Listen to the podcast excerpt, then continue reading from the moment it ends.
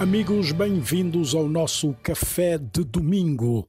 Nesta emissão, vamos lembrar um dos maiores estudiosos de Angola, assim mesmo, um homem dedicado à sua causa e devoto dos povos lundas, José Radinha, o etnógrafo que produziu significativo trabalho sobre diversas zonas culturais de Angola, conhecedor das línguas locais excelente desenhador e ilustrador, querido pelas autoridades tradicionais, tinha, deste modo, as melhores qualificações para o cargo de investigador do Museu do Dundo. Falo de José Redinha, que nos será lembrado aqui pelo filho mais novo, o médico Artur Redinha, que apesar de ter nascido na cidade do Dundo, foi muito novo para Luanda e, tal como os outros dois irmãos mais velhos, tornou-se no que eu chamo um Luanda Chokwe. Fiz o meu, minha, o meu ensino secundário no Liceu Salvador Correia, não, agora acho que é Mutuiaca Vela, no Liceu Mutuiaca Vela em Luanda, e, por exemplo, eu foi um dos fatores que me levou a ver, olha, realmente, uh, foi que depois da no governo de transição começou-se a dar na cadeira de história ou, tive umas aulas que era precisamente sobre material do José Ratinho. Até as pessoas todas ficavam a olhar para mim na aula ah mas isto é o teu pai não sei o quê. Pronto porque aí é que eu comecei a ver porque antes do 25 de Abril nunca tinha havido qualquer referência a obras do meu pai no, no ensino secundário. E depois no governo durante o governo de transição pronto eu por acaso estava no o que corresponde agora ao décimo ou décimo primeiro ano, talvez, e, e, realmente nas aulas de História falou-se muito em José Redinha, em livros de José Redinha. É, pronto, é, eu acho que pronto, a sua pergunta seria agora no futuro, que é. Pois é um. Eu acho que é um. Passa muito pela disponibilização da. da... Exatamente. O, este espólio é que não é só. Eh, o meu pai deixou cerca de 45, 47 obras publicadas em livro. Uh, deixou cerca de centenas de, de artigos publicados, mas uh, no meio daquela papelada toda que nós temos, segundo, existem obras inéditas. Existem, nós não temos ideia de quantas o meu irmão mais velho, que fez o levantamento aqui há cerca de 15, 20 anos, fala em 10, 15 obras inéditas que poderão existir no meio daquela documentação toda.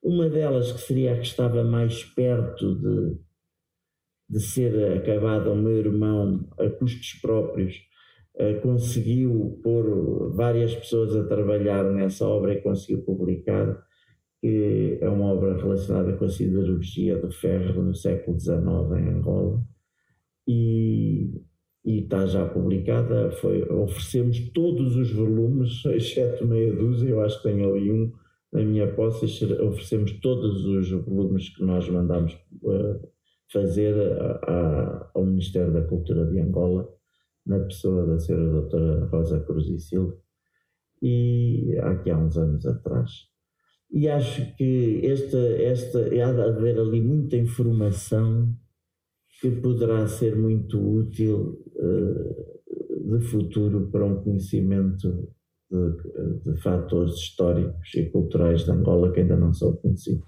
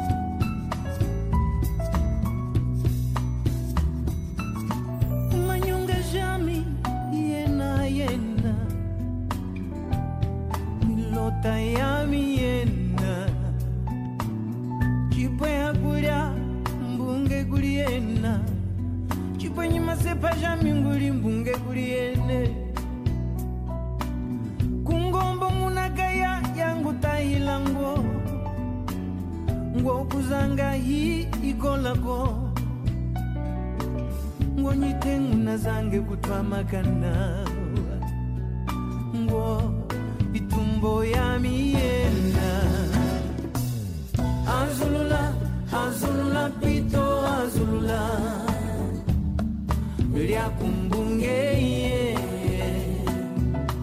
azulula azulula mama wowo ngwechengunjile Azulula,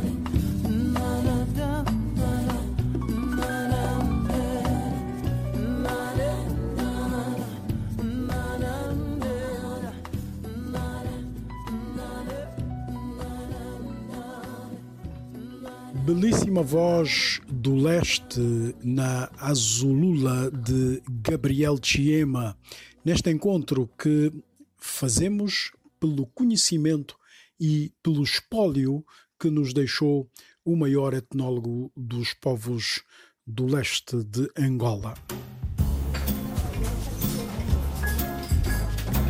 Café Central.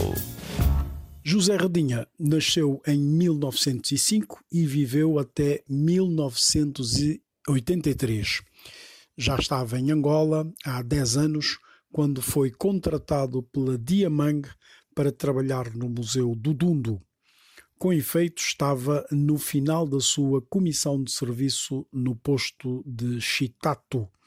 Foi o primeiro contratado para o museu, de que seria conservador em 1942, altura em que, aproveitando uma incongruência na lei do indigenato, torna o Soba dos Chokwe Sachisanga colaborador do museu com a função de guia na campanha de reconhecimento da rota de expedição portuguesa ao O meu pai, eh, portanto, casou muito tarde. Eh, fruto, ele foi para Angola em 1926, penso eu, 20, 1926, muito novo e, e rapidamente descobriu a sua vocação no Nordeste de Angola. Uh, e dedicou a vida toda dele ao estudo dos povos angolanos, da sua cultura e das suas tradições. e fruto disso viveu uh, cerca de 23 anos da sua vida, viveu em, em regime de comunhão com os lundaquiocos no Nordeste, praticamente numa economia de subsistência, uh, e embora mais tarde tivesse ligado à Companhia dos Diamantes de Angola, e, e, fruto dessa dedicação a esse trabalho a 100%, ele casou muito tarde, de forma as memórias que eu tenho dele não são dessa fase, que eu ainda não era nascido, eu nasci, meu pai já teria os seus 50 e tal anos, e, e nessa altura eu ainda nasci na Lunda, no Dundo, mas uh, quando tinha um ano de idade fomos para Luanda, uh, em que meu pai depois ficou ligado ao Instituto de Investigação Científica de Angola e, e as imagens que eu tenho dele e as memórias é de, de um homem sempre a trabalhar, sempre dedicado ao seu trabalho, aos seus estudos, 24 horas por dia praticamente. Ele acordava e ia escrever, escrever, escrever. Nós morávamos no, no bairro do Cruzeiro, numa, numa casa uh, do Estado, e tinha uma, uma, uns anexos grandes onde meu pai fez o, o escritório dele, onde passava dia, os dias inteiros uh, a escrever. Ele dizia que o tempo dele que lhe restava de vida, e seriam ainda muitos anos, mas que não ia ser suficiente para passar ao papel todos os dados que tinha recolhido durante 23 anos de pesquisas no terreno.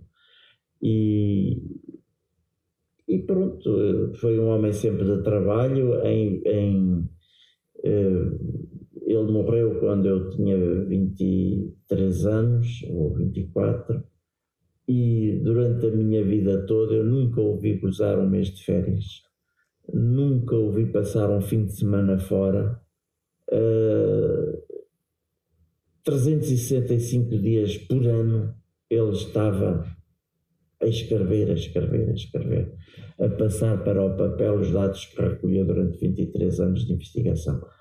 E pronto, um homem muito simples, completamente desprendido de, da parte material. Uh, eu lembro-me que felizmente eu era o mais novo dos três irmãos, mas em Holanda normalmente a primeira coisa que acontecia naquela casa de manhã era o meu pai ir acordar os meus irmãos mais velhos para empurrarem o carro, porque só era um Skoda, um Skoda antigo, só pegava mesmo de empurrão.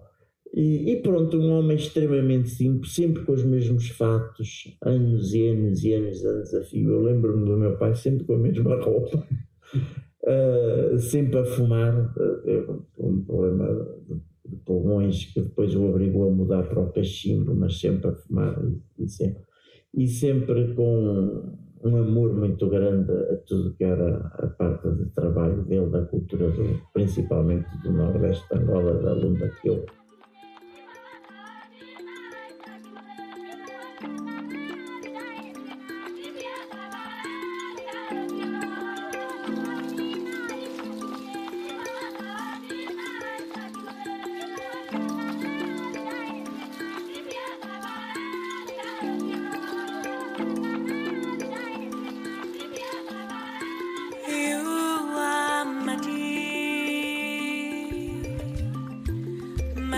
on my mind.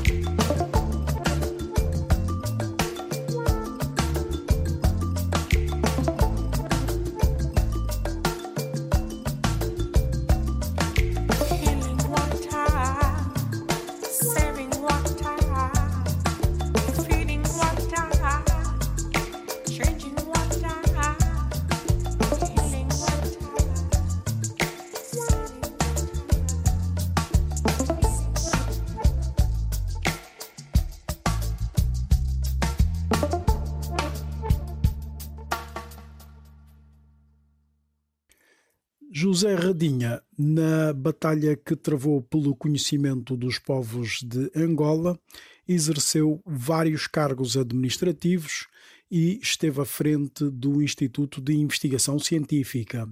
E, numa ocasião em que estava em Lisboa para tratamento médico, na época da independência, foi chamado pelo então presidente António Agostinho Neto para regressar e continuar o excelente trabalho que vinha desempenhando.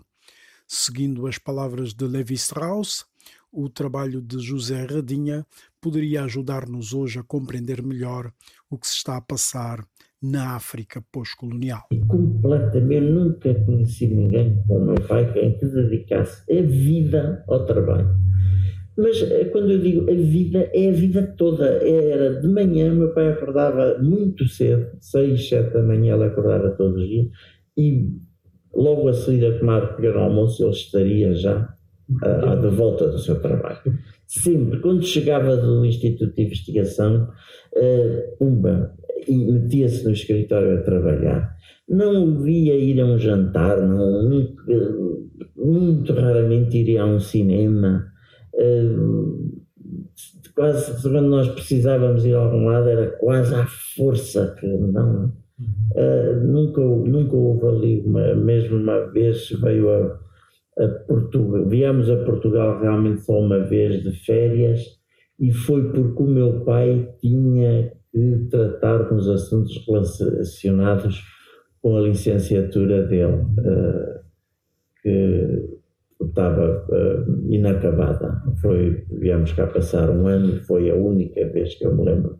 E não foi férias, isto foi um ano que viemos passar a Portugal por motivos especiais. E, e vocês, os, os, filhos, a família, quando é que tomam consciência da dimensão do, do valor da obra do, do Zé Radinho? Olha, uh, eu francamente só me apercebi, uh, teria os meus 16, 17 anos, eu só me apercebi realmente da dimensão do, da obra do meu pai depois de 25 de Abril. Muito francamente. E vou-lhe explicar uh, porquê.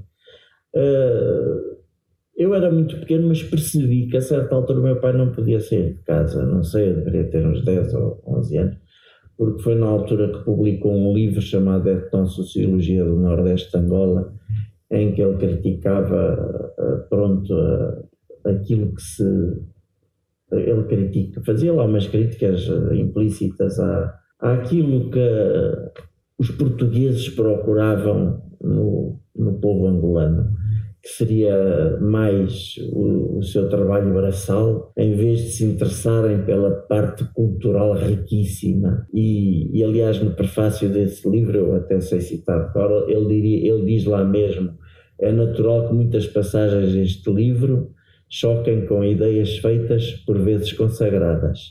Não foi nosso intuito feri-las, como o não foi consagrá-las. E estas pequenas frases foram consideradas muito hostis por parte da. E eles disseram que teria que ir para casa, que ficava dentro de casa e que não queriam escrever mais. Que o meu pai o tempo que teve em casa, ainda trabalhou muito mais do que, quando, do que quando estava no escritório do Instituto de Investigação Científica, de forma aquilo foi contraproducente. Mas quer dizer, eu nunca vi uma, assim, um, um grande interesse no, nunca vi uma, uma, valorização do meu pai pelo Estado.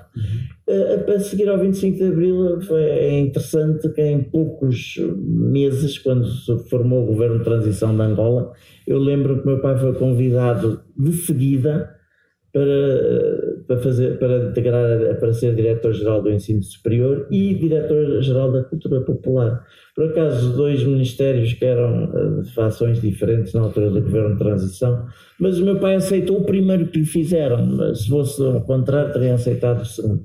E eu comecei a ver realmente, a perceber uma, uma maior interesse pela obra do meu pai, uma valorização do meu pai como pessoa, embora pronto, já anteriormente nós, nós tivéssemos apercebido que realmente era um homem especial e que continuou a trabalhar em Angola depois da independência, a convite do Dr. Agostinho Neto, que lhe escreveu uma carta pessoal a, a convidá-lo a regressar, embora nós só tivéssemos regressado a Portugal depois da independência, mais por causa de, de mim, que, que, queria continuar o meu estudo de medicina, e, mas o meu pai só ficou aqui cerca de seis meses, tendo regressado a, Angola em 76, e onde ficou até morrer em 1983. Café Central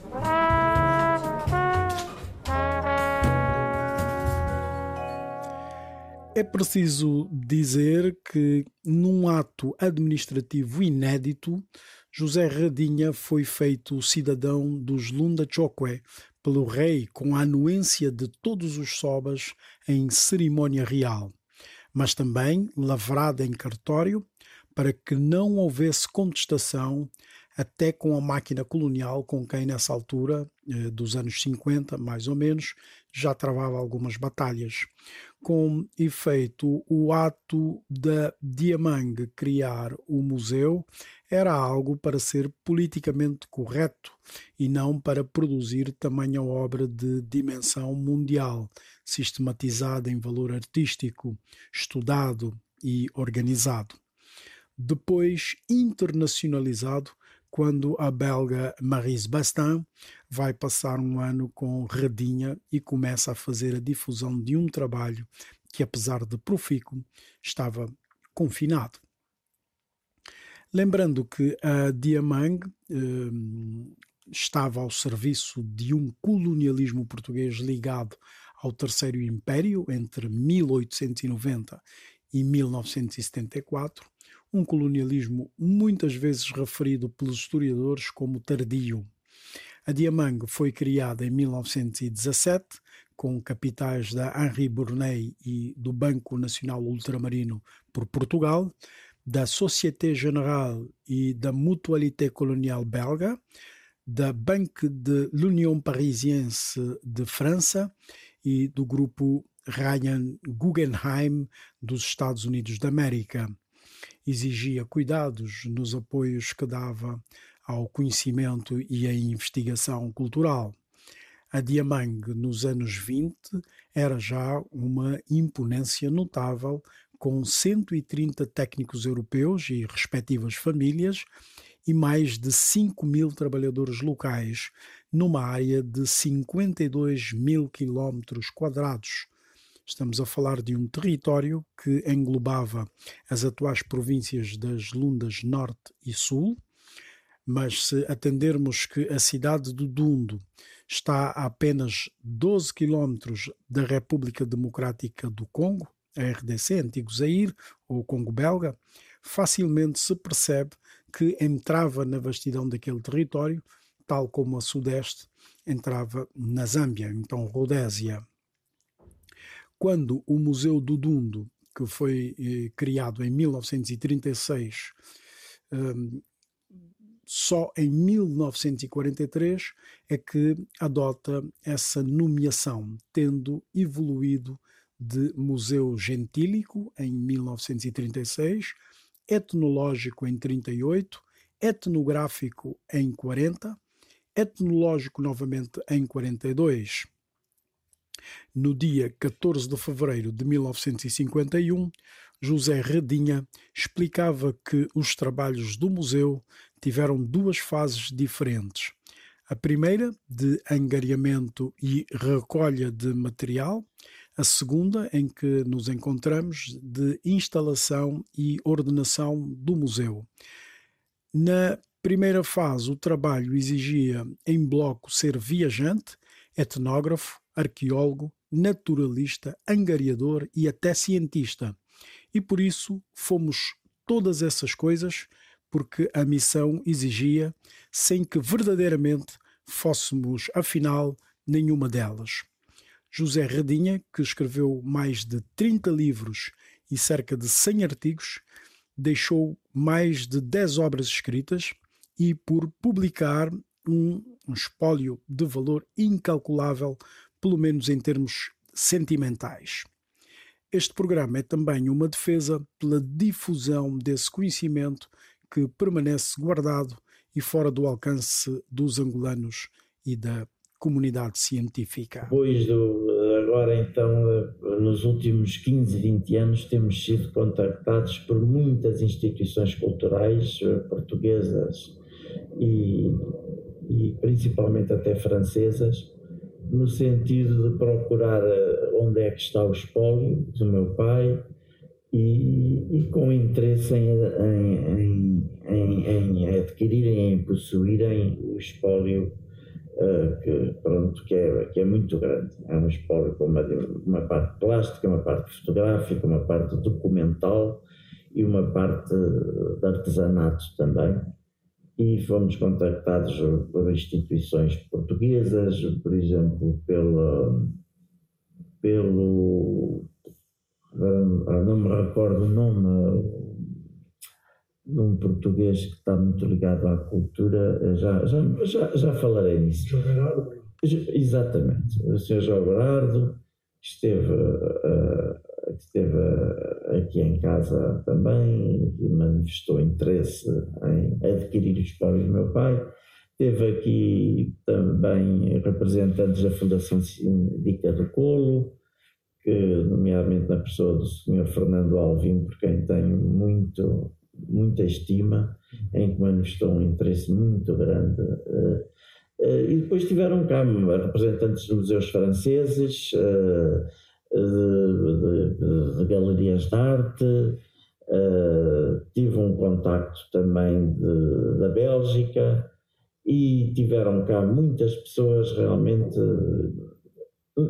E nós temos resistido estes anos todos a essas propostas, algumas até foram, tinham um componente financeiro apetecível, mas resistimos porque consideramos que o destino do espólio deverá ser o, o, o Angola.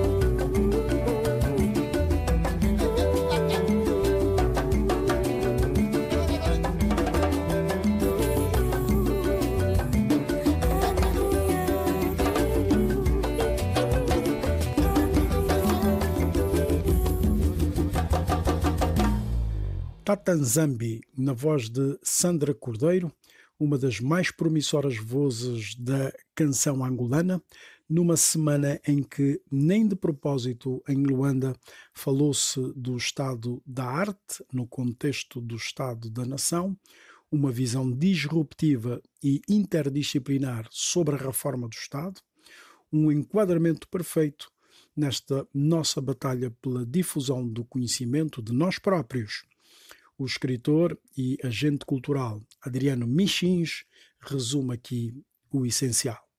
No evento sobre o estado de arte da nação, uma visão disruptiva interdisciplinar eh, sobre a reforma do Estado organizado pela Universidade Católica, eh, fomos convidados seis oradores, nomeadamente a, a política e ativista Alexandra Simeão, o, arquiteta Maria João Teles Grilo, o professor eh, e médico pediatra Adriano Manuel, o jurista Luís Domingos, o ativista Sérgio Calundungo e quem vos fala é o próprio Adriano Mexins, que falei sobre o estado social da cultura em Angola e uh, apresentei, do meu ponto de vista, qual devia ser a perspectiva no futuro de onde desestatizar e de onde e como investir na gestão da arte e da cultura em Angola.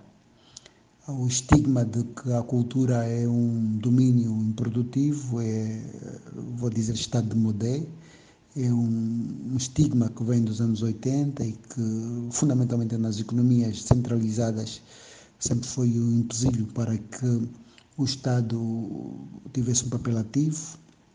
Uh, normalmente a cultura sempre foi vista como parente pobre da economia e o que nós apresentamos neste Estado de Arte da, da Nação foi uma proposta para uh, sugerir que o Estado angolano invista na arte e na cultura, uh, faça um investimento equivalente àquele que fez no âmbito da banca e na indústria de petróleo, no sentido de criar recursos humanos que possam gerir a, arte, a cultura nos domínios do património artístico, da educação artística, das diferentes manifestações da arte, uh, no domínio do património material e imaterial, no domínio das indústrias culturais e, e, e, no geral, no domínio da arte e da cultura.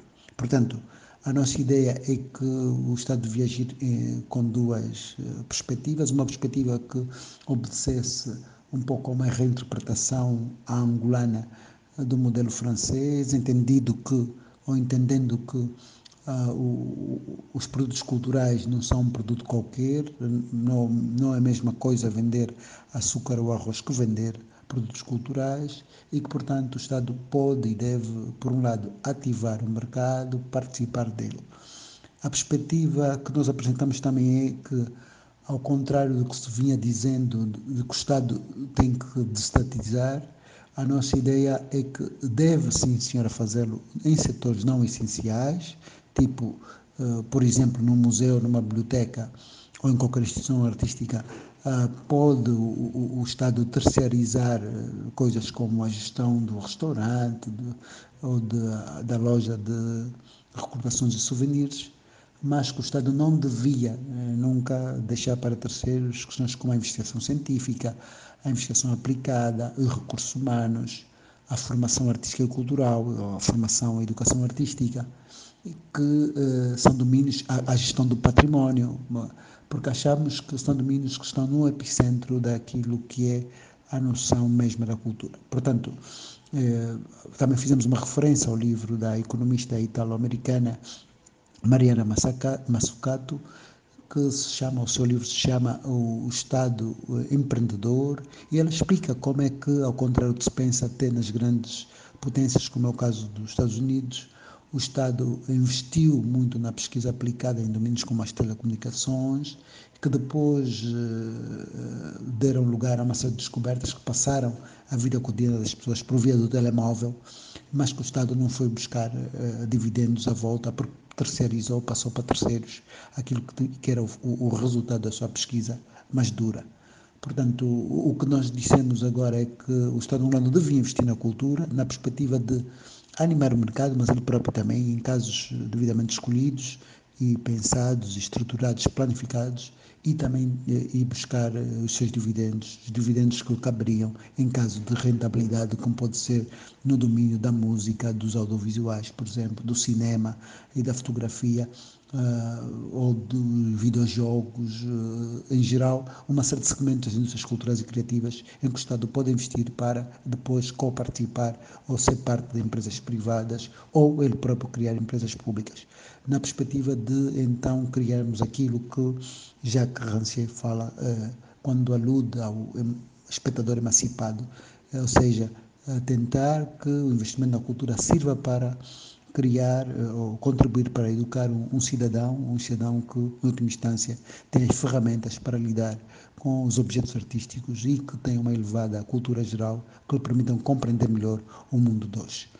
Eh, em termos gerais, estas são as linhas de força da comunicação que nós fizemos na conversa muito agradável, enquanto que os outros oradores se debruçaram sobre os seus domínios de especialização, como o professor Adriano Manuel falou sobre a questão sanitária hospitalar em Angola, a arquiteta Maria João Grilo, que fez uma incursão sobre eh, como o modelo neoliberal um, eh, impactou na gestão da cidade.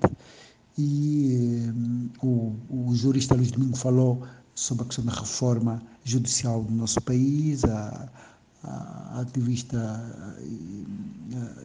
Alexandra Simeão falou sobre um, como o, o Estado e o cidadão uh, interagiam no mundo e na Angola 2 e que tensões sociais estavam criadas à volta desta dicotomia que, uh, na verdade, forma parte e está no centro da consolidação da democracia em Angola. Portanto, em termos gerais, eh, são essas considerações que eu posso fazer a esse respeito, caríssimo Carlos Gonçalves.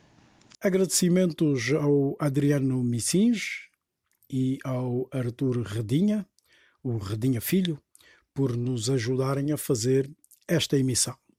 A técnica é do Pedro Veiga, eu sou Carlos Gonçalves e, tal como na abertura, é nas lundas que saímos com a excelência de Gabriel Chiema.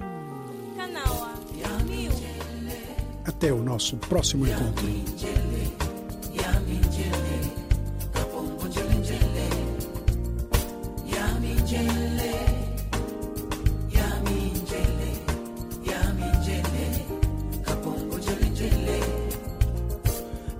Sua anda Sou de som se sou macemba Sou sou a puita.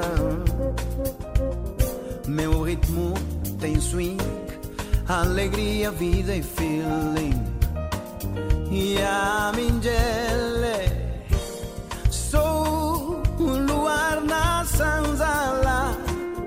Um abraço na saudade batuque que não se cala E a minha mamãe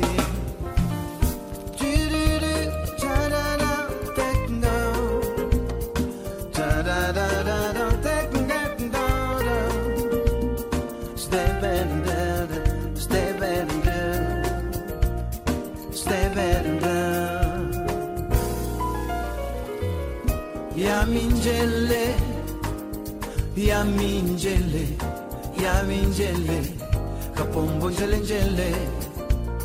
Yaminjele yaminjele kwetu yaminjele kapombo canta meu povo com alegria e emoção. Grita pro mundo que em Angola somos um. Que pouco a pouco seremos forte nação.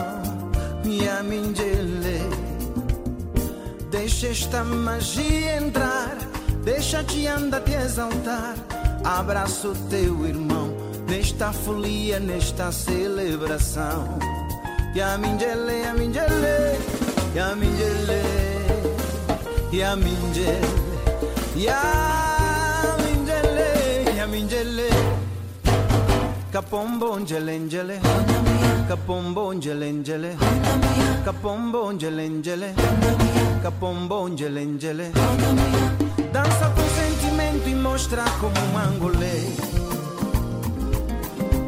Mostra tua forza, tua alegria e o povo te.